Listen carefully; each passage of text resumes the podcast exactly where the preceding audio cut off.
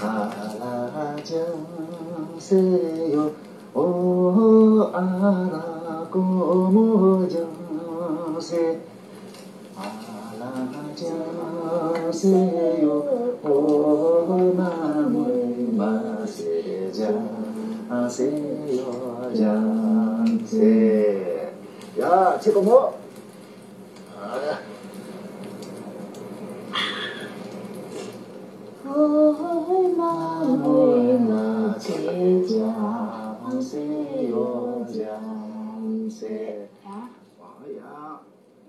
听众朋友们，大家好，欢迎收听后排影评，我是戴甲。大家好，我是 Muser。哎，今天这个快过年了，很不容易啊！我把这个 Muser 这拉过来，我们两个呃在年前给大家做一期节目。我们这个节目啊，就是说的是两部电影，哪两部呢？一部是《阿拉江色》，它是应该是去年吧，中国内地上映了一个藏族导演拍了一个藏族题材的电影。还有一个电影是二零一五年一个英国的电影，叫做《四十五周年》。哎，为什么我们要说这两部电影放一块儿说呢？我这里先卖一个关子，我们先介绍一下这个两个电影的基本的信息。《阿拉江色》的基本信息，导演呢叫松泰嘉。他的之前呢拍过两部长片，一个叫《太阳总在左边》，还有一部呢叫做《河》。编剧呢是松泰嘉和扎西达瓦，然后饰演这个片中这个罗尔基，就这个丈夫的角色啊，叫做容中尔甲，他是一个阿坝州出身的一个歌手。呃，他最有名的一个歌呢叫做《神奇的九寨》，啊，是在九寨沟景区来回播放的这么一个一个歌曲。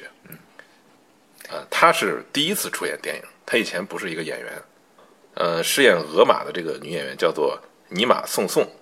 她是也是阿坝州出身的一个藏族演员。哎，然后我们来再介绍一下四十五周年。四十五周年呢，导演叫做安德鲁海格，他的编辑有两个，是大卫康斯坦丁和安德鲁海格。康斯坦丁呢，就是这个原著小说的作者，这个原著小说叫做《在异国》。呃，小说是以男性视角来来写的，呃，电影可能更多的是偏向这个女主女性的这视角。哎，女主演凯特，饰演者呢是夏洛特·兰普林，啊，这个人是一个很有名的英国演员，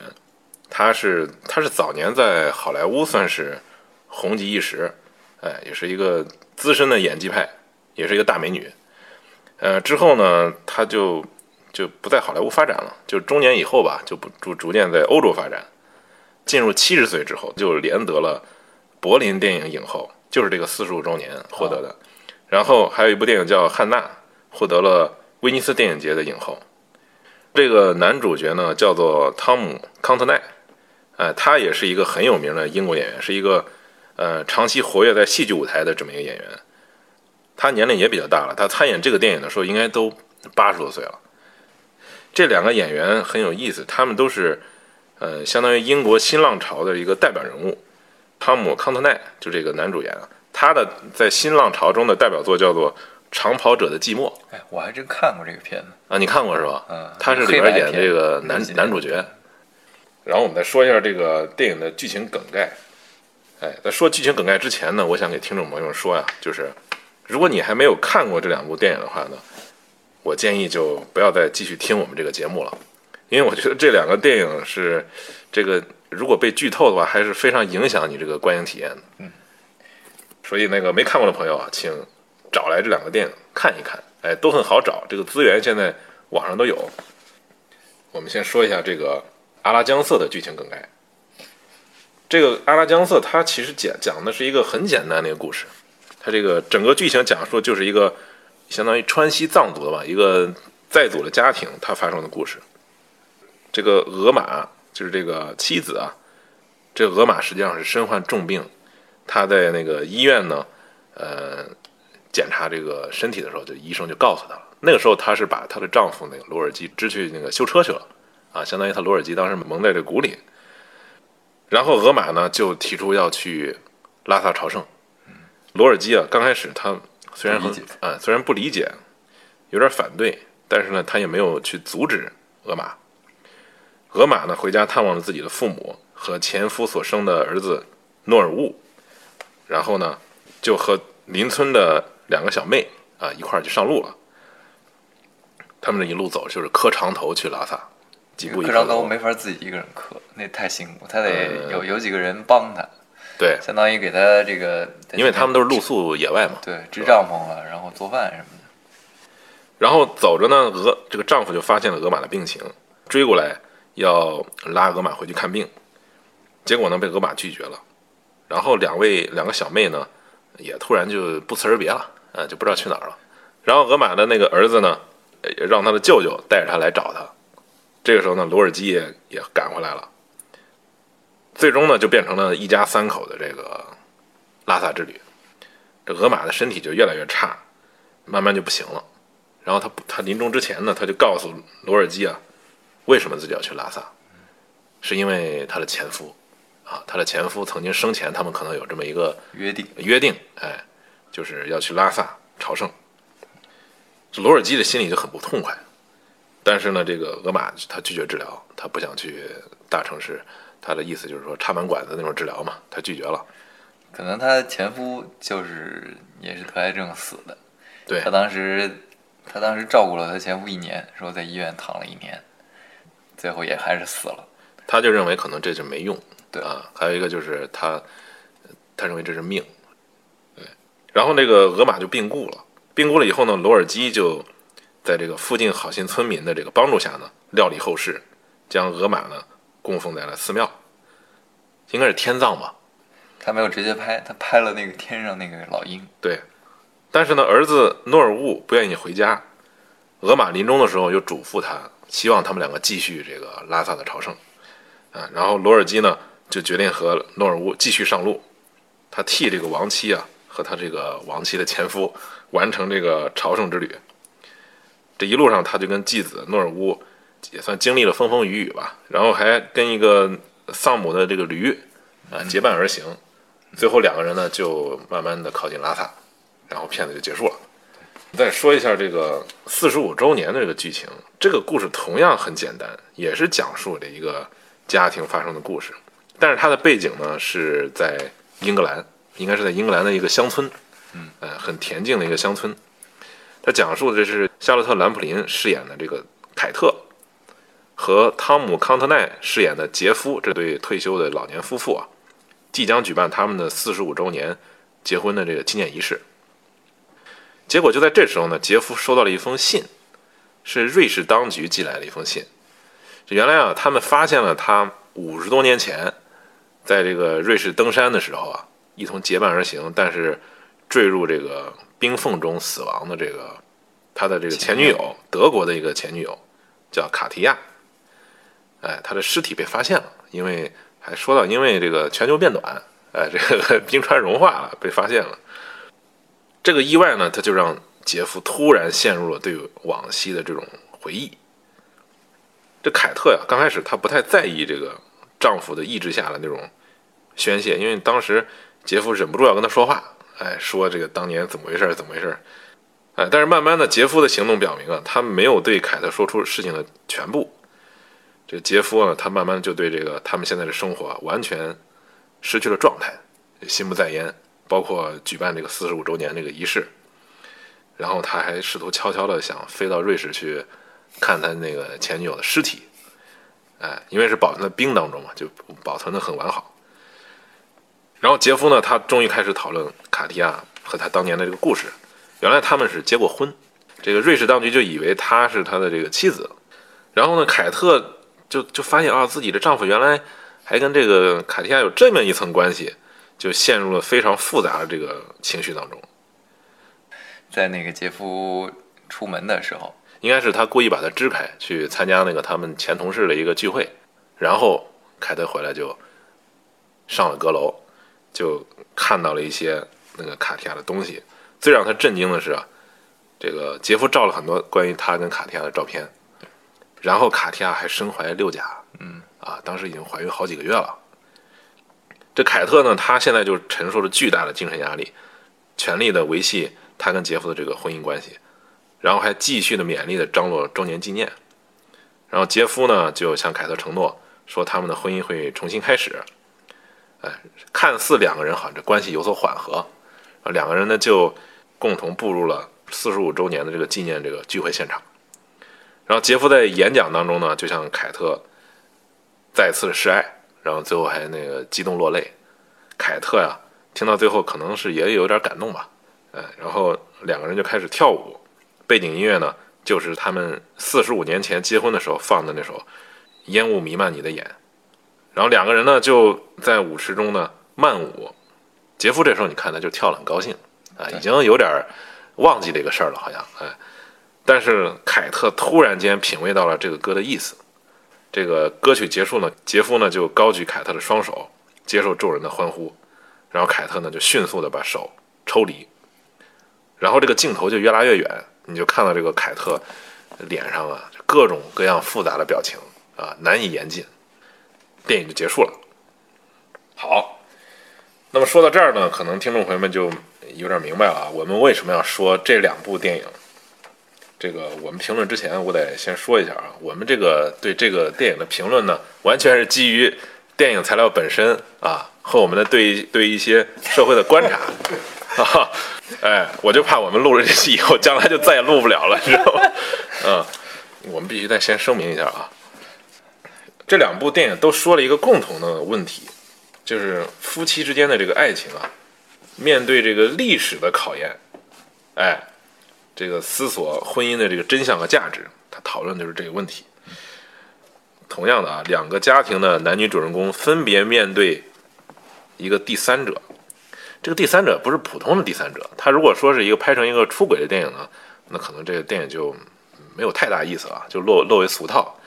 这第三者都是故去多年，而且跟他们之间的这个感情是没有任何交叉的这么一个。对，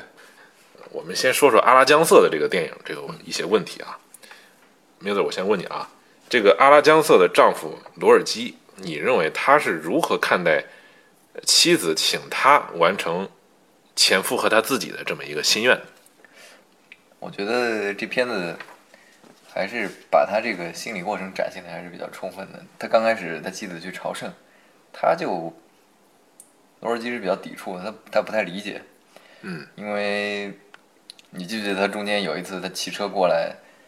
他已经知道他老婆得了重病了，他骑个摩托车过来，他说：“哎，赶紧去看病。”你这个那是他第一次过来，然后后来他又走了，后来又来了一次，相当于他走了，他是逼他嘛？对，他因为那时候那两那两个那个姑娘也也已经走了，他直接把他那个包袱甩在他面前，是哎，那那挺狠的那一下，让他那你去吧，你自己一个人去，是他逼他，然后后来他老婆快死了，在那个帐篷里跟他坦白，他把那个。把他那个骨灰骨灰坛子吧，是吧？相当于是，嗯，他叫擦擦那种，交给他，然后跟他跟他说说怎么回事。之前哎呀，一直不好意思跟你说，没开了这口，是前夫给我托梦了。哎呀，他怕他就是伤心嘛，怕 他不高兴。这完了之后，他妻子就死了。然后这个这个当时我觉得罗尔基他也还是有选择的嘛，是吧？他可以，他就那前夫的事儿跟我屁事儿，嗯。没关系，我可以不去处理这个事儿，我就把把他后事料理完了之后，我就就回家了。而且而且你可以看出来，他其实还是挺生气的。你记不记得他，他看了他那个前夫的照片，还有那骨灰，他直接把他甩到那个帐篷外边去。对对，特别有意思。对，什么玩意儿？把我。而且当时他们两个睡在帐篷里，然后这个东西还还在他们两个中间，所以他就很别扭。对，嗯。这看出来，这个罗尔基啊，他也是一个正常的正常的男人，他还这个心胸还是比较在意这个事儿，哎，还包括包括最后那个，就是他去那个寺庙，是吧？你记不记得那个僧侣说：“哎呀，他他把照片拿出来，他说这是谁呀？哪哪个人死了？他说两个人都死了。那个僧侣说：哦，夫妻一起往生，好福气。”对，可能在藏族观念里，这这个在僧人看来是好福气，但是对他来讲是一个刺激，他很烦躁。对，直接出去，我觉得就是这和尚这句话，直接把他导致他把那个照片给撕了，应该是个直接原因。直接把那个照片撕两半，他觉得他他心里还是觉得，就前夫这个给他这事儿，直接把他可能把他老婆给害死了，他觉得是吧？要不然他不会这么。也确实也是有这个方面原因，因为你朝圣是一个特别辛苦的事儿，肯定肯定死得更快。但我们看到这个片子到最后，他经过一番思想斗争，最后还是我的理解啊，就是还是他对他妻子的爱吧，超越了这些前面的这些感情，对前夫的那种嫉妒也好，或者怨恨也好。所以这个片子它的内核其实是一个爱超越一切的这么一个 感觉，就是你你最后看完也很舒服，你没有他没有没有太多这个负面的情感，他是觉得我们可以理解他的感情，就是呃他妻子已经死了，对吧？嗯，死之前他把这个东西托付给你，我觉得关键问题就是他妻子死了。对，哎，因为你你对在对一个死人的这种遗愿你不尊重，你好像这个自己也说不过去。另外还有一层就是，就是他妻子的那个前夫托他们干的这个事儿，也是他们藏人之间很好理解的。他们有一个共同的这个宗教信仰，他对这个本来罗尔基对朝圣这个事儿就不会不是那么的抵触，是吧？他觉得也是有这种对他们来说有也是有宗教上的意义的。对，所以这两方面原因加起来，最后就是导致他决定完成他妻子这个心愿。哎，我我的看法跟你差不多，但是我觉得可能还有一个因素就是那个孩子，啊就是他，呃，他他把这个妻子的后事料理完，然后你记得他那个车上啊，他就告诉他说，你妈妈去远的地方了，哎，这个到时候我就给你先送回你爷爷奶奶、哎姥姥姥爷家。孩子就说你别骗我了，我知道我妈妈死了。然后这个时候可能他心里就有点斗争，他就觉得，那既然到这一步了，那是不是我们就该完成这个他母亲的这个遗愿？他之前还答应过这个孩子，我记得，对，就是他舅舅，他舅舅在那儿要带他走的时候，是吧？他嗯。他那时候就不愿意走，对。不愿意走，然后罗尔基就过去，哎，呃，他就说我要跟我要跟我妈妈一起去朝圣，罗尔基就跟他说，那你可想清楚了，这个路上特别苦，特别累啊，你我不怕，我就要我就要这孩子，他他其实还是比较理解这个孩子的这种心理的，他也知道这个孩子，你别看他小，他他如果答应了什么事儿，他还是会去做。对，他记得他对这个孩子的这个这个承诺，应该是我们可以再说一个照片的问题，就是这个片子里边啊，嗯、我大概看了一下，这个照片出现了好几次。呃，第一次呢，就是罗尔基啊，从他这个一直带在身边的这个背包中发现那个照片和骨灰，就刚才你说到那个。然后呢，罗尔基呢，呃，就是第二次拿出来呢，其实就是那个他妻子已经死的时候，他守着那个尸体，你记不记得？他把照片又拿出来看了一次。哎，然后第三次呢，就是他把他妻子跟他那个亡那个亡夫的那个照片啊，呃，在寺庙里边儿哎撕了，然后贴在两边儿。第四次呢，就是罗尔金拿出自己和他妻子的一张彩色的照片，嗯，这背景应该是一个假的这个布达拉宫，看着像是一个假的幕布一样的，哎，不太像是真的。这个当然了，这个电影从来没有正面的给这个呃照片特写，所以我们也是推断。呃，那个时候他就很痛苦，拿这个照片，你记得他就哭了，啊，可能他自己心里想的是，你们到到这个拉萨了，骨灰啊什么我都给你弄到拉萨了，是吧？头发，可是我跟我的妻子呢，只有只是在这个照片里边，呃，我们合了一张影，在这个拉萨。最后一次，第五次呢，就是这个驴啊，把那背包给拱翻了，他发现原来那个被撕的照片呢，又被他儿子给贴好了，贴好了啊、又保存了起来。他儿子这时候就说了一句话，说我那个我不忍心让他们两个在那个地方，啊、他我不舍得让他们两个在那个地方。然后这就是这个最后一次照片，呃，这几次照片呢，它说明一个什么问题呢？就是我我我认为啊，他一次一次的在提醒罗尔基他们三个人之间互相的这么一个关系啊。比如说第一次，他们那个发现那个骨灰呢，他这个呃罗那个妻子，她一直保存的这个照片，相当于其实是呃在他们婚后吧很长的时间，他一直保存的这个照片。他心生这种醋意，肯定犯起来了，是吧？对，觉得他们不高兴，对，嗯，嗯，然后他拿着他那个自己的那个彩色照片拿出来以后，他发现妻子原来也有一张他自己的这个跟他的照片，平衡了一下。哎，对，稍微平衡了一点啊，但是他自己可能又是有点心酸，因为那个照片毕竟是在布达拉宫那个布景前面照的嘛，啊，然后吕巩翻了背包，那个时候啊，实际上他跟他的儿子已经处在一个相互修复的一种一个这么一一种关系。对，这个时候他再看到这个孩子把这个照片拿出来，可能他更多的是一种同情，同情。哎，他更多的他的爹妈都已经不在了，这个时候确实挺挺可怜的这孩子。对，所以这个电影它前半段，这个女主角啊，她实际上是一半儿的时候，电影刚进行到一半儿就死了，后边这一半儿呢，就是关于她跟这个孩子之间这个对。互动。实际上，这个罗尔基他后面拍摄呀，我觉得可可能更多的并不是说是对妻子的一种纯粹的爱情了，他好多时候他转移到了活着的这这个身上，对，因为那个孩子也不是他的孩子，是是他的继子，相当于，啊，而且他跟他孩子明显是刚开始他是不愿意把这个孩子带到他们家来住的，是是那孩子自己说的，对是吧？呃，那孩子对对他其实是有有有伤害的。他最开始那孩子说想想去，但是这个罗尔基不接受他，可能是是吧？然后他妈也没办法，就只能，所以他对他妈也是有有意见的。你记不记得他他看完他回去看他父母的时候，是吧？对那孩子就根本不见他。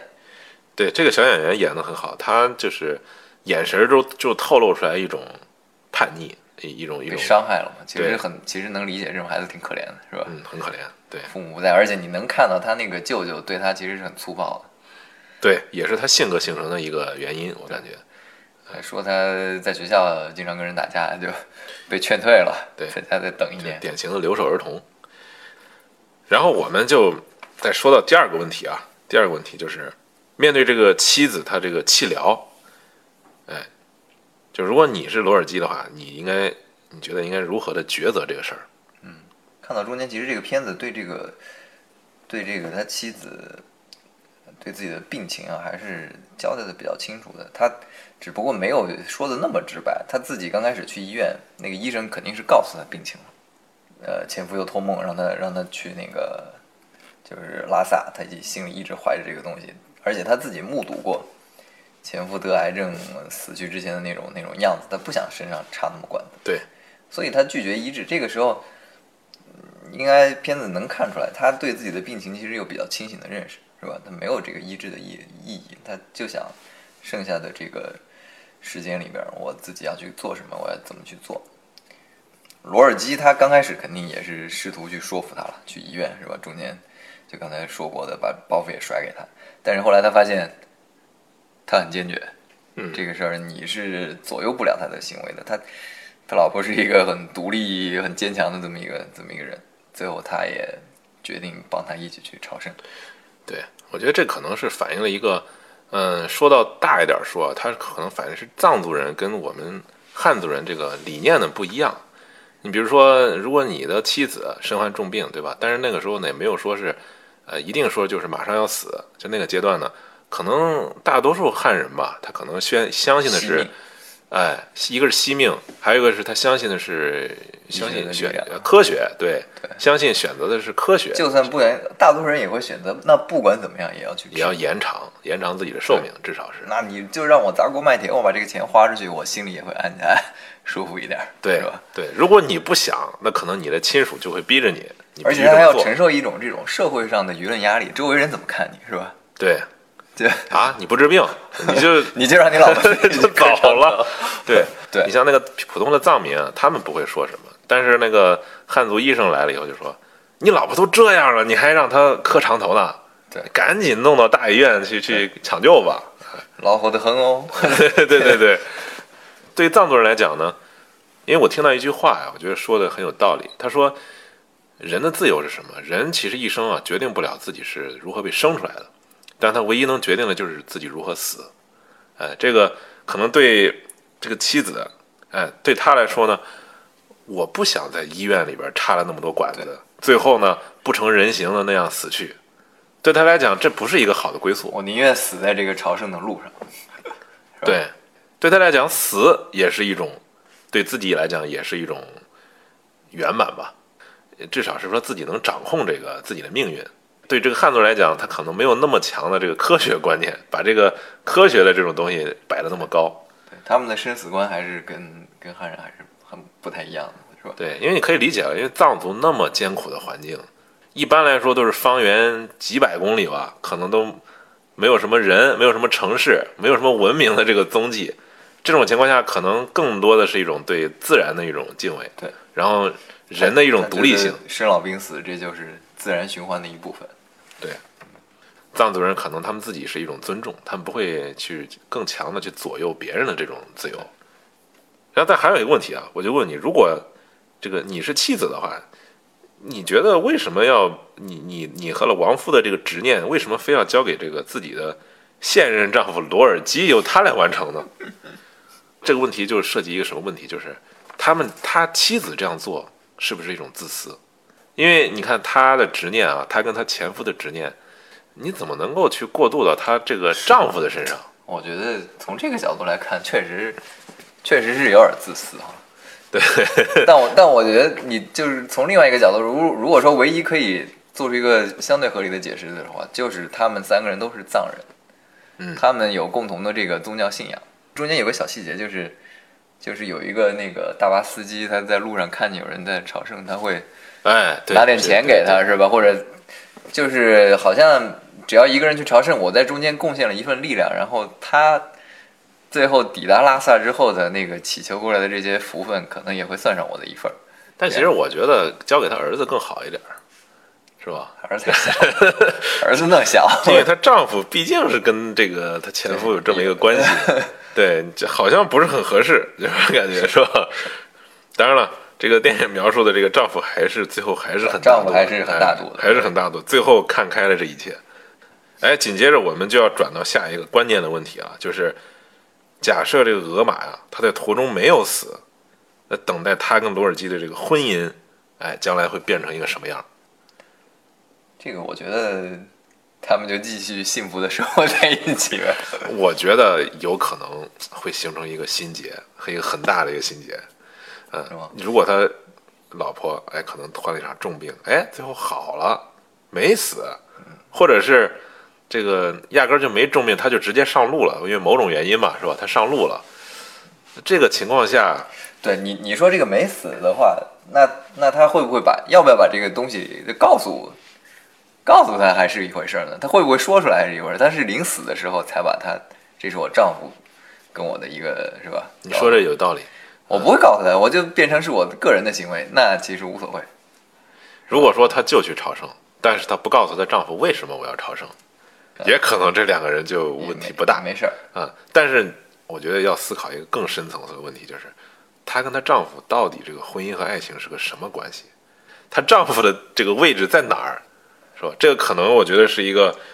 呃，他们一直在回避，或者是一直不愿意回答，或者不愿意去思考的这么一个问题。我我我自己感觉应该是他跟罗尔基关系应该还是还是挺，我是想，好像她在整个这个过程中，她没有太多的考虑这个丈夫的这个感受和这个心情，她一直是在说自己要怎么样，而且她很非常坚决，也不再不带跟她丈夫商量的，基本上，我觉得这至少是疑问吧。反正就是这两个人这从个，我从一些片子里表达出一些细节来说，我觉得他们俩还是挺恩爱的。包括她她走之前，一个是他从医院出来，罗尔基过来接他，被那个车撞了一下，嗯嗯，他马上开始哭了。对，这个这个哭有两层含义吧，一个是他自己内心他压了一个秘密嘛，他自己马上可能不久将离世了，对他又没人可说，他自己比较压抑。另外就是他他不 看到丈夫被车撞，他心里担心嘛。另外他好几次他他坐在他后边儿，他他紧紧的抱着抱着她丈夫，包括他出门之前给他买衣服呀，他知道他是吧不经常洗衣服，就这些细节，还有他走之前他也拿出过照片，他也看过，他对着那个自己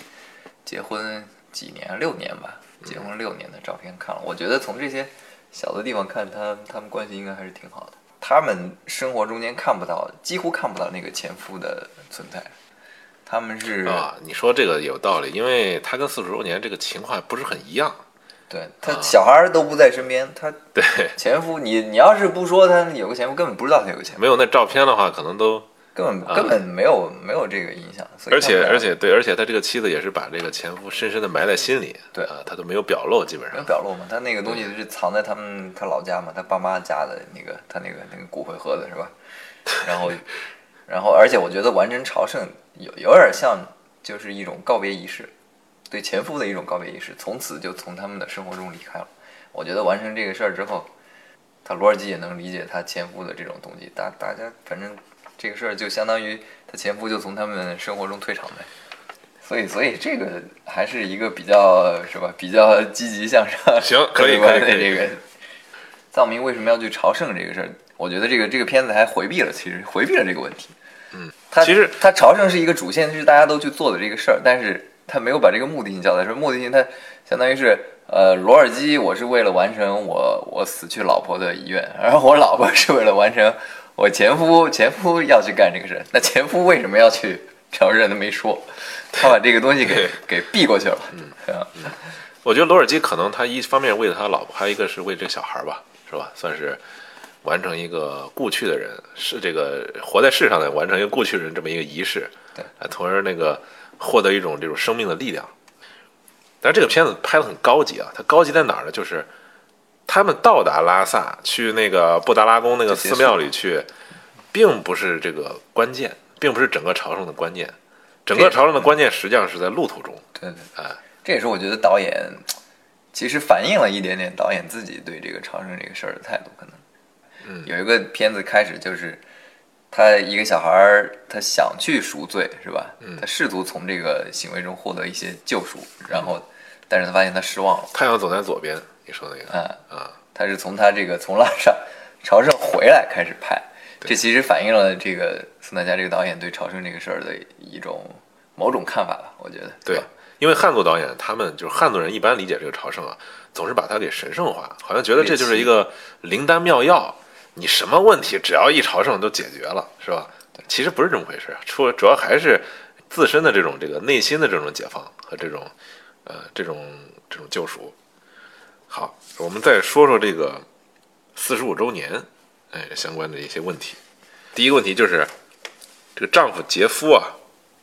他能不能向妻子凯特早早的就坦白一切呢？他选择的是基本上基本上不再说这事儿了啊，提过，但是提到仅此而已。对对对，就他他自己可能也没有想到后面会会来这么一发，就那个信来了之后，完全把他自己给扰乱了，搞得他魂不守舍。杰夫啊，他还是在这个方面，他可能是自己考虑过这个问题。他选择是他在当时考虑好了，啊、当时就考虑好，一个是他受过很重的伤，因为这个事儿是吧？你想想他的孩子，啊、和他的这个未出生的孩子和他前女友，都突然离世，他可不是说是那个病逝，突然离世是吧？一个意外，受过伤，然后他又有智慧的就发现，其实凯特这个人的这个性格，他就知道自己可能不能完全把这事儿给说出来。凯特这个人的个性，你看，她是一个老师，而且是一个自尊心很强的一个一个女性。在基于这个理由呢，他这个杰夫就决定浅尝辄止，哎，提一下就行了。这个事儿发生的是很突然，因为那个，呃，你说这事儿也千载难逢啊，他他他还掉在一个冰窟窿里，然后还被冰给封住了，容颜呢完全保持在五十多年前的那个容颜。你说这，哎呦，这不去看可能真是有点儿忍不住，憋不住哎，忍不住，对。我我觉得对，这就就去看呗，我看是吧？对，对，我觉得最好的办法是他带他老婆一块儿去对看。对对，一起去嗯看，这这是其实这个你看这有几个细节，就是他跟他妻子在床上说说话的时候呢，刚开始明显他不想说那么多，但是凯特呢可能想想了解一下啊，哎，那就为什么瑞士当局给你寄这封信呢？然后杰夫突然就爆发了，哎，突然就告诉他，当年我们怎么回事啊？当年我们怎么这个？然后他完全不顾及妻子当时这个情绪上的变化。你看没？那个妻子其实她表情是很复杂的，对她其实不想听了，她也不想听他在这儿说这些事儿。但是杰夫突然就有点释放了，就是他实在是忍不他他那段东西其实是埋藏的很深的，埋藏的很久，相当于一直尘封在这个记忆中，对，然后突然就被被揭开了一角。而且他可能认为自己的妻子跟自己毕竟这么多年了，是吧？两个人已经磨合的已经是就是相当相对来讲就没有什么矛盾，而且这个生活的非常的和谐。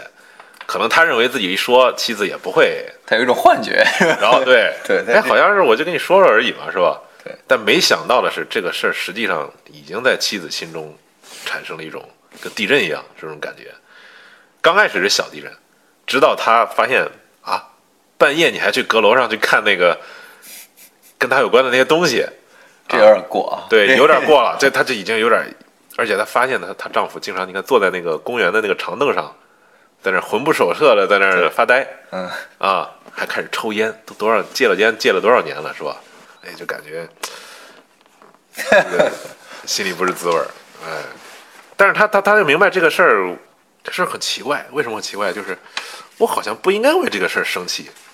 为啥呢？因为内为心还是有挣扎的。她有挣扎，因为这个凯特，你看她还是一个很理性的女性，总体来讲，她不是那种歇斯底里型的，她知道这个事儿自己生气是有毛病的，毛病在哪儿？是五十多年前的事儿了，这是第一。第二是人都已经死了，她不是在世的这么一个关系，人已经死了，而且我是这个他死后好多年的这个杰夫才找到我们俩才结婚的，才开始我们的这个感情，好像我为他这个现在在这儿。好像有点儿奇怪，是吧？有有有点儿这个莫名其妙。但是他到后面就慢慢的就是他从他爬上那个阁楼之后，哎，从那时候开始，那是整个电影整个这个电影的高潮。而且你记不记得有一些他他这个你就说这个凯特他他是一个其实很注重我们个人隐私的这么一个人，是吧？对对对刚开始信寄过来的时候，他拿起来他又给他放下去了。对对对对，他知道不应该去看别人的信，就算那个是她丈夫，是吧？是这么重要一封信，她觉得自己还是不应该看。然后包括她爬上阁楼的时候，她是有犹豫的。嗯，那狗在底下叫 告诉她，警告他，哎，别去看啊。他还是没没憋住。她看到那张照片之后就没再看了，就赶紧赶紧下来了。她自己已经就是这两个含义。第一个含义就是，她某种程度上理解了丈夫对那个，包括她现在突然发现他的尸体以后的一种一种情不自禁的一种一种这个恋恋不舍那种感觉。因为他毕竟他们有这么一个一层关系。还有一个是他自己陷入了一种很强的这种危机感。他们两个是没有孩子的。那这样一来的话，这个事儿就没办法完全很轻易的从这个杰夫的这个心中抹去，因为他已经知道这一点。不定他就是他就是觉得，就是他跟杰夫的这个生活还受到那个女孩的，就那个他前女友的影响，可能是对，他会想，是不是杰夫是不是因为跟那个人怀上一个孩子，然后没生出来，然后他决定不再要孩子呢？是不是？对有没有这么一层逻辑关系？然后他说服了这个凯特，也可能凯特当时想要孩子，对 对然后被他说服了。这个电影没有交代，呃，但是呃，你说这个问题其实是这个问题啊，是我想问你这个问题，就是凯特和杰夫的婚姻是不是已经不可避免地走向了崩塌？这里边呢，一个关键的因素就是这个像鬼魂一样啊，现在入侵到他们家的这么一个这个卡提亚，这个杰夫做的一些他们生生活中的一些重大的选择，是不是受到了这个卡提亚的影响？包括他们养那个狗是德国牧羊犬，你看吗？是一个德国狗啊。然后这个杰夫呢是很少拍照片，你看最后那个婚姻啊、那个你能看出来，包括他们那个很多人收集他们照片很困难啊，对，说这他还要找其他的朋友去要他们俩的照片，对，就说明他很少照照片，他不愿意照照照片，但是他却给这个卡地亚照了很多的照片。对对，对，当时，呃，这些事儿啊，就印证了可能印证女主角一个很不祥的一个一个感觉，就是无形中他们实际上杰夫一直是在受这个事儿的影响，对。啊，在所有的这个关键点中，他都要去受这个事儿或多或少这个影响。就是对这个这个片子就是这方面特别牛逼，是吧？对，通过一些细节，很工整，非常工整。嗯，包括你记不记得他有有好多好多小小的细节，这这后来我看第二次我才才注意到，刚开始的时候他举了个例子，他说那个尸体像木乃伊一样，就像那个什么瑞典的一个什么尸僵尸，一个特别有名的，啊，然后他老婆纠正他，那不是瑞典，是丹麦，他是教书的，对，所以他把丹麦跟瑞典搞混了。后来又有一个小的细节，他他拿了一本书，是那个克尔凯郭尔，一个瑞典哲学家，嗯，他是那个存存在主义之父，他后来影响了这个萨特跟加缪嘛。这个人说不定也是也是他女朋友告诉他的，哦，他买了三个版本那个有可能书。但是他从来，他老婆说他从来没看到过第二章，就是他自己其实看不下去，哦，你说这个，他第一次意识到这个事儿。他自己其实看不下去，但是可能是吧？他他女朋友喜欢那个那个那个德国人哎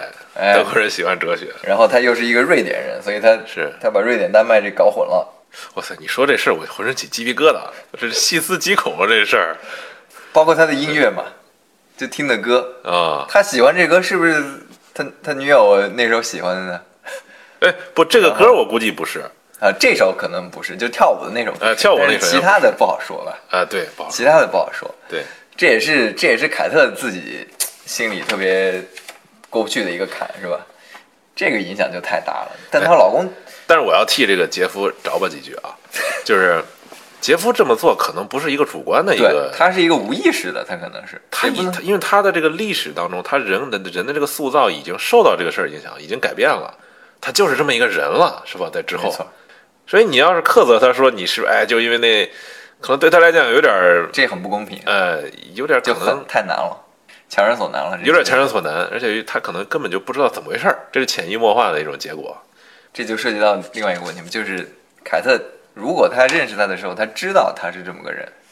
嗯他还能不能接受这一点？就是你是要把他，因为每个人确实你成长过程中你会受很多东西影响。假如他不是一个不是他前女友的，我我受任何一个，比如说我中学老师的影响，我 怎么的？杰夫啊，他跟凯特好像共同都错过了这个生命中的一些重要的一些节点，包括他那个妻子说，五十多年前就是那个卡提亚死的那会儿，他母亲也死了。对，他母亲很年轻啊，那时候你想想他才多少岁啊？对她她居然第一次跟她丈夫说这事儿，这个就丈夫都不知道。其实很很让，我当时也觉得挺奇怪的，是吧？对，按理说两个人这么长时间了，而且这种事儿应该是那是他岳母啊，他都不知道他岳母什么时候死的，怎么怎么死的。应该是在就是两人认识，就是正儿八经开始严肃谈恋爱的时候，这种事儿都应该都应该知道了。在这里我插一句啊，呃，后来我看了一些那个关于那个夏普林自己个人的这个传记啊，夏普林这个女演员有类似的经历，她的姐姐是在他二十岁的时候，他自己二十岁的时候，他姐姐是产后抑郁症，在这个婴儿只有两个月大的时候，他姐姐举枪自尽，哦啊就死了。这事儿呢，这个这这女演员啊，她演这么好，有可能跟这有关系啊，就是她有这么一个历史。这个片尾啊，我觉得片尾是整个全片的这个点睛之笔了，算是。她上阁楼高潮之后的另一个高潮，然后整个片子就是戛然而止，就是他最后的那个复杂的那个表情。哎，苗子，你觉得他这个复杂的表情到底是什么？就是其实刚才也，就是对对这个女的来说，她的一个设定就是，哎，他们俩都是对方的唯一，是吧？四十五年相濡以沫，但慢慢的、慢慢的，当她发现她老公的这一部分历史在她面前慢慢的展开的时候，然后她发现她就是觉得，哦，她她心里一直藏着另外一个人，是吧？她这个这这感觉就是有这种欺骗感嘛，而且而且还有一些细节，就是女主角其实是怎么说呢？她其实是为了这个男的在做了一些做了一些改变吧。她其实一直希望家里有一些照片，我觉得对，就您看到他们这个也是互相妥协过很多，这个共同组建这么一家庭也是很不容易的。实际上，也是就是说，他们家庭已经运转到了一个双方都有一种安全感啊，都有一种那个相互依赖的这么一个关系。对实际上，但是但是中间还是有些细节能能接触的。你包括他他当时开车，你记不记得他跟他那个女伴儿开车，嗯，那个收音机里放那个，嗯，对，他当时立马就把它关了，说明他他跟他女伴在一起，他是一个比较自我中心的状态嘛，他不用考虑她老公的心情。然后包括她她到那边去布置那个桌子，也是她说不要主桌嘛，她说了一句就是。她老公觉得那是资本主义腐朽的象征。她老公是一个可能是她老公是一一个左派，是一个左派，哎对，他说 “bloody bankers”，对对对对对对对对。她每次她老公，你们发现她她老公在说她观点的时候，她一般都是附和或者是默认，就是那种状态，她不会对她觉得她做出了一些牺牲，然后这个四十五四十五年一直是在这种默契中。她实际上是照顾她妻她丈夫的吃喝拉撒，对，啊而且她丈夫身体特别不好，对她对，衣食起居全都要依赖他，是 她更是一种默默的一种耕耘对对对。啊。结果最后她可能觉得换来的是这么一个结果，但是还有就是你刚才说，她是不是不可避免的走向最后就是彻底的撕破脸完蛋？但是我我觉得这女的还是留了一笔，就是没有说完全就是彻底的撕破脸，而且她还要求他。就是啊，我现在就要求你一件事儿，你跟我一起，就是咱们一起把这个四十五周年这个仪式把它把它弄好。但我持这持保留意见啊，我觉得可能就是他这个人的性格，他就不愿意撕破脸，他这个人就是这样，他不愿意这个搞的，那你不是问他最后这个最后他们婚姻会不会走向崩塌吗？其实对就是还是因为他他他说的也很明白，他说啊，我知道是一回事儿，然后让别人知道是另外一回事儿，是吧？家丑不可外扬，我们 起码让这个表面上的这个婚姻生活还要就是就是继续维持下去。但是我觉得有一点可能改变了，就是我刚才说的女这个女的之前围绕这个男的的这种两个人的这种关系和地位可能要发生调转了，就像最后第二天一起来，男的变得特别殷勤，你发现没？哎，我给你泡了一杯茶，我要 我要下去炒蛋，然后然后哎呀，又突然开始谈论那个怎么那些鸟啊怎么着的，他好像突然变了一个人。这这这男的发现他也感感觉出来了，是吧？我是不是要重新再来？我的理解跟你正好有点相反。我是，当然我我觉得这个谈论，你看刚才那个复杂情感的问题，你要你要进入当时那个情景，当然什么情景呢？就是杰夫是刚刚跟他这个携手参加了那个仪式，然后在仪式上呢发表了那个演讲，那演讲很关键啊。演讲刚开始就是说，我们年轻人都做了很多决定，对我们来讲都是很重要的决定。哎，这句话说说，你看那个妻子表情很复杂，他在想这说的是什么意思？这很复杂是吧？然后最后那个她丈夫动情是为什么动情呢？她当时说非常谢谢你忍受我的这些无无理取闹，我的这些放纵的这种行为，理解啊包容，你都很包容。可能他那个时候他意识到自己妻子对他这种包容，他是非常感动的。这个时候，可能他的观念里就从刚才就是在床上，咱们说在床上跟他肆无忌惮的在说他那个前女友那些事儿，到现在演讲的时候，他经过之前发生的一系列事，他慢慢的理解了妻子的不容易和对自己的这种情感的付出啊，他有些感触了。我觉得他最终是有一些真正的理解了妻子的这种对他的感情啊，我是觉得是这种感觉嗯。但是是问题就是他的妻子是不是 是不是如他所愿回到原来那个对过程？我我我同意你刚才的分析，就是对这个男的这分析，他是有一个突然发生这事儿，哎呦，他自己走神了，他完全神不守舍了。对他想到了自己当年青春的那些岁月，想到了自己当年那些对，没错，美好。我觉得他在床上说的那那些话呢，一方面就是确实是可能那会儿爱情比较美好嘛，但很大的程度上还是他对自己青春过往的一种缅怀，是一种怀旧情绪。有有这种在那种怀旧情绪下，哇塞，一切都，你看他他说的特别，哎呀，怎么他当时已经完全没有顾及他老婆的对对对他他把他把那种那种缅怀是吧，全都表达出来了。然后他老婆在旁边啊，那不就是你们俩不就是爬了个山吗？你你不就是啊？而且他说那个向导是不是跟那女的，哎，是不是有点暗示什么的？啊，就他都记得特别清楚，反正那些细节他都记得特别清楚。然后，然后是在一种这种怀旧的这种情怀下，这两个人谈恋爱的那些那些东西都被无限的这种崇高化、拔高化、美好化，是吧？在这个男的心目中，对，因为他妻子，你看一看就是受过受过教育，非常有修养的一个人，但他最后他实在是忍不了了，说：“我以为我能跟你平心静平心静气的讨论你的但是我不行但是我不行，我以后不要不要再跟我提这个对，我不要再听这些这些事儿了。就是咱们刚才说回到那个情境啊，她当然很感动了，她知道她丈夫最终是有点回心转意的意思，是吧？她知道现在这个婚姻是还是非常珍重的，但是呢，她复杂就复杂在他听到了那首歌啊对，她重新的理解了那首歌，没错，对，在那首歌的过程中，他发现原来这首没那么没那么简单，对，原来这首歌。渗透到他们生活方方面面了。而且是他们婚礼的一首歌，居然是她丈夫内含了一种很深刻的悼念他死去的这个前女友这个感情。这种感觉太差了，是吧？对，所以说听了那么多次，每次而且都是他们俩柔情蜜意的时刻，相当于是听的哎她，老公之所以喜欢这首歌啊，很有可能是因为这个事儿，但是呢，也可能她老公并不知道，或者是她老公没有就是说，呃，那么直白的，就是说我要去表达去这个哀思。他可能就是喜欢这首歌的感觉，这首歌的这个唱到了他这个心扉里面，是吧？说不清楚，就是为什么？时间长了，这种意义已经模糊了，可能是吧？对，这首歌已经变成一种，就是一个曲调了，或者是脑子里我特别熟悉的这种东西，对可能没指向性没有那么明确了。其实对男的来说，所以说这个事儿啊，凯特想到这儿，其实对他原有的这个婚姻的这种这种观念，包括这个他跟杰夫的这种这种关系这种概念，是一个沉重的打击。我觉得是一个几乎是不可挽回的一个打击。他已经完全对两人这个构筑感情过程中的这种原创性、这种独占性产生了很深的这种质疑。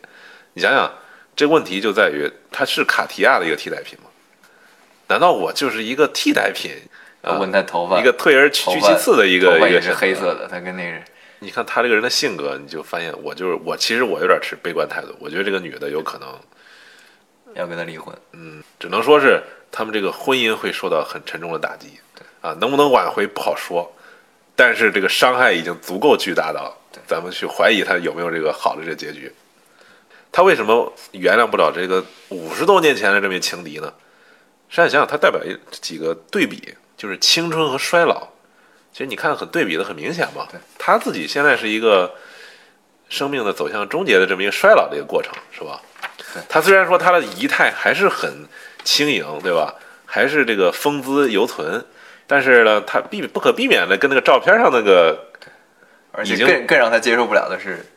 那个人被冰封起来了。对他的青春被冷冻了。还有一个是灵魂跟肉体，灵魂肉体那这个就形成了一种对比的关系。还有个就是激情跟日常，我觉得她跟她老公就是一种很日常那种平淡的一种，就是那种生活型的那种感情的依赖，可能没有那么多的激情。你看这两个人也是这个没有太多的激情，是吧？偶尔的哎跳个舞什么的，但总体来讲好像有一种相敬如宾的这种感觉，在生活当中，那种年轻人的那种那种激情啊，那他现在比不了了呀。而且这个历史它已经形成了，我现在怎么弥补？我跟那个姐夫现在已经是年龄进历历史进程进程到这儿了，我没办法再回头再再过一遍了。从一个侧面来讲，他也他也完全可以把这些东西就是消化掉。我觉得，就你刚才说的那些嗯东西，那那假设他跟嘎家结婚了，那他们是不是一样的，也要最后也要步入这种平淡的婚姻生活，也是没有那么多的激情的。他跟他的前男友是不是也有过激情呢？是吧？激情四射的时刻但是，问题就在于那个人死了，他没有进行到后边这个油盐酱醋这些事儿，是吧？现实生活，因为其实婚姻跟爱情它是一个这个谁包含谁的问题，是吧？我觉得爱情这个婚姻它可能包含了一部分爱情，但是婚姻更多的你你看到它是一个社会结构，它是一个家庭是一个经济体，对啊，你的这个吃喝拉撒呀，这个。行动啊，是吧？行动、坐、卧、走啊，这些事儿都是在家庭的这环境下进行的。你不可避免的，家庭要承担更多的这个功能和更多的这个责任。它不仅仅是你们两个啊激情一下，对，完了是吧？爱情是想怎么来怎么来，它已经不是这样了，它是一个生活共同体，它不可避免的就会受到一些就更多偏上实用一些。就看凯特这个事儿最后最后怎么考虑了。反正我个人我是觉得比较难。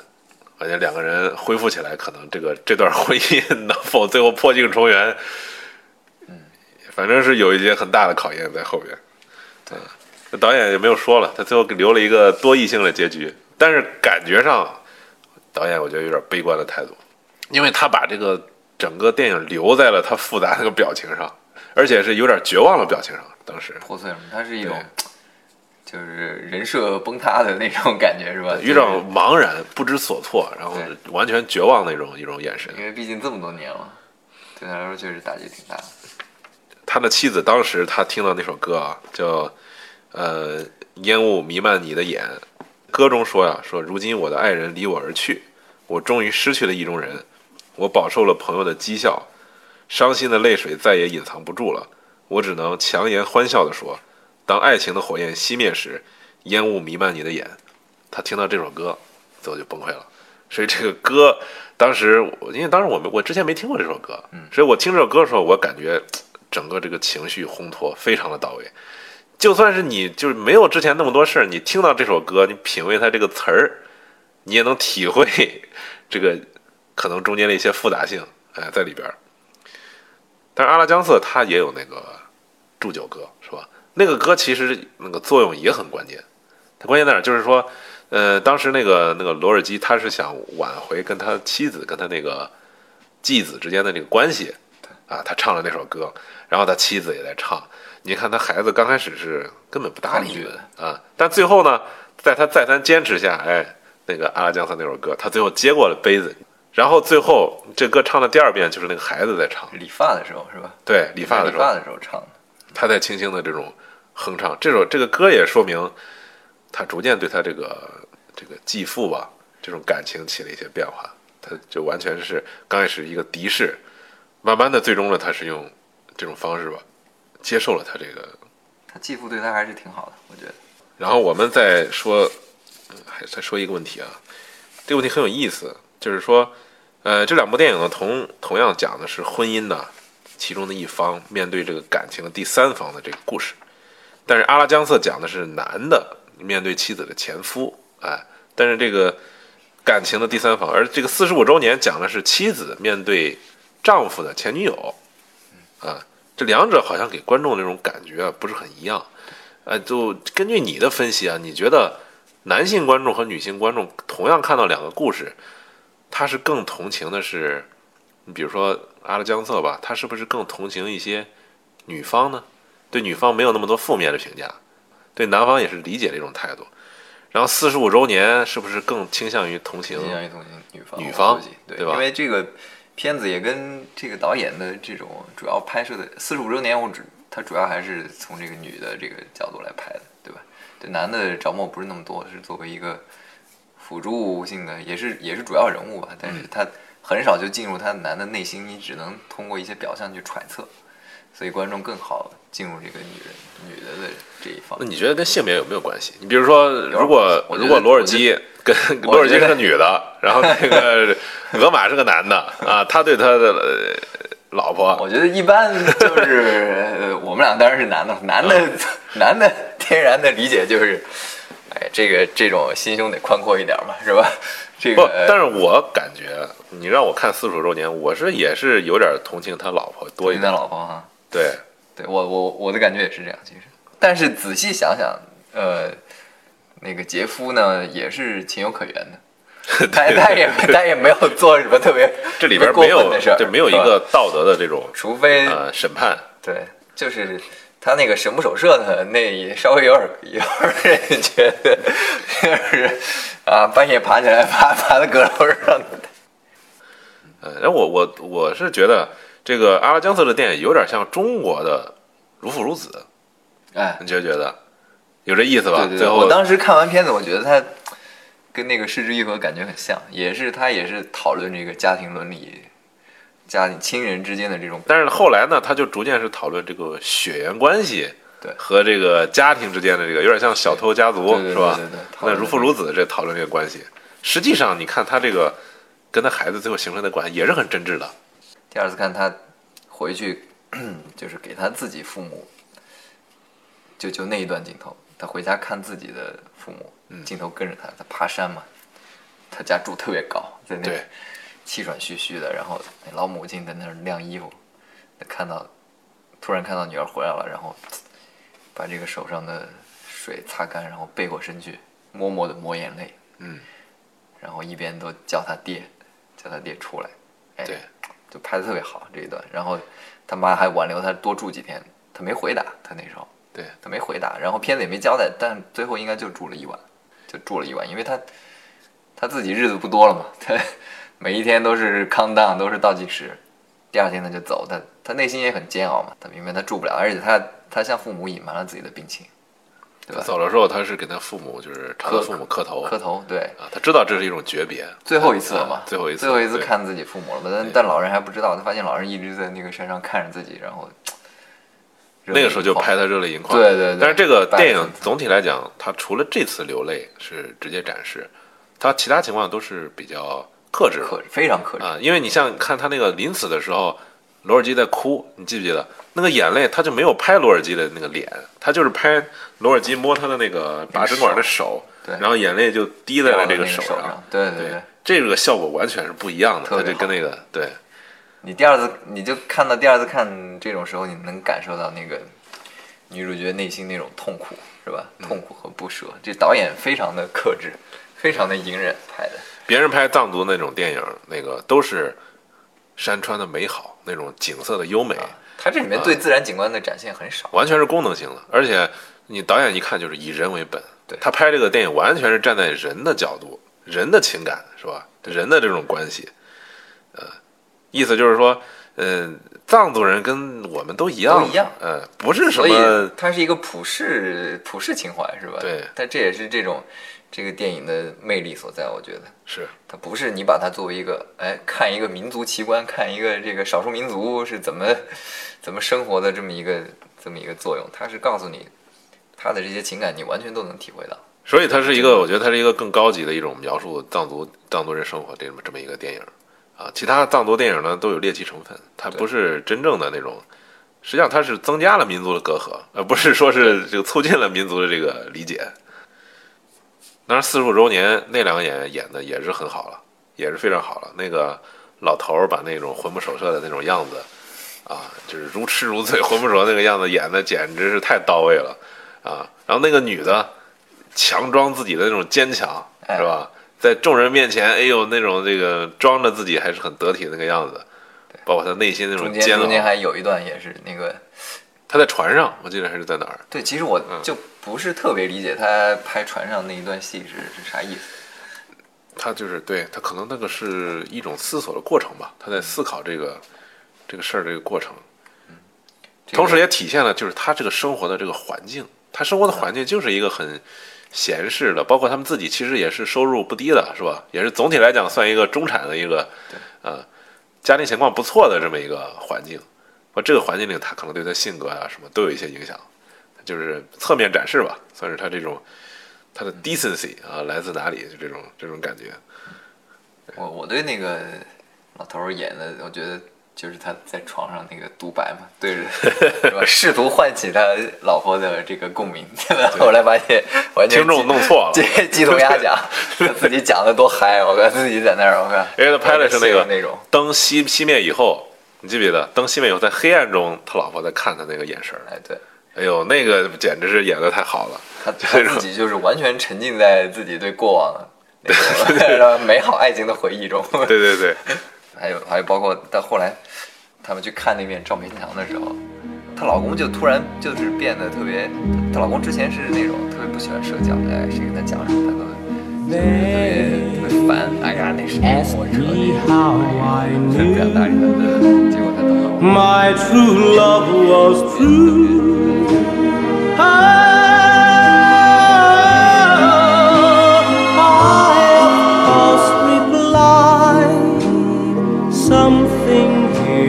Inside cannot be denied.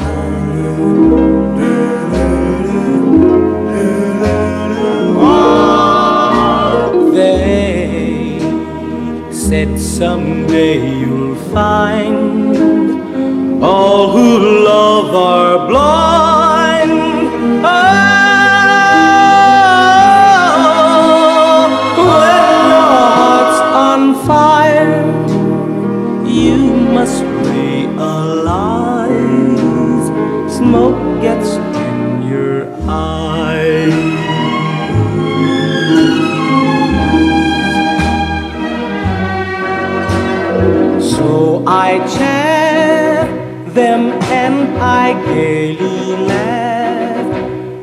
think they could doubt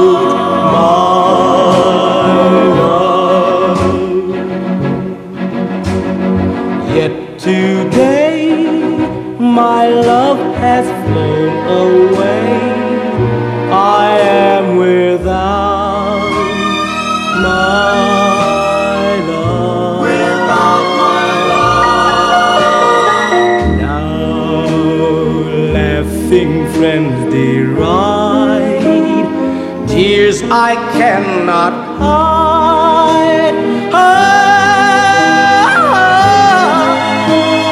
So I smile and say when a lovely flame dies, smoke gets in your eyes.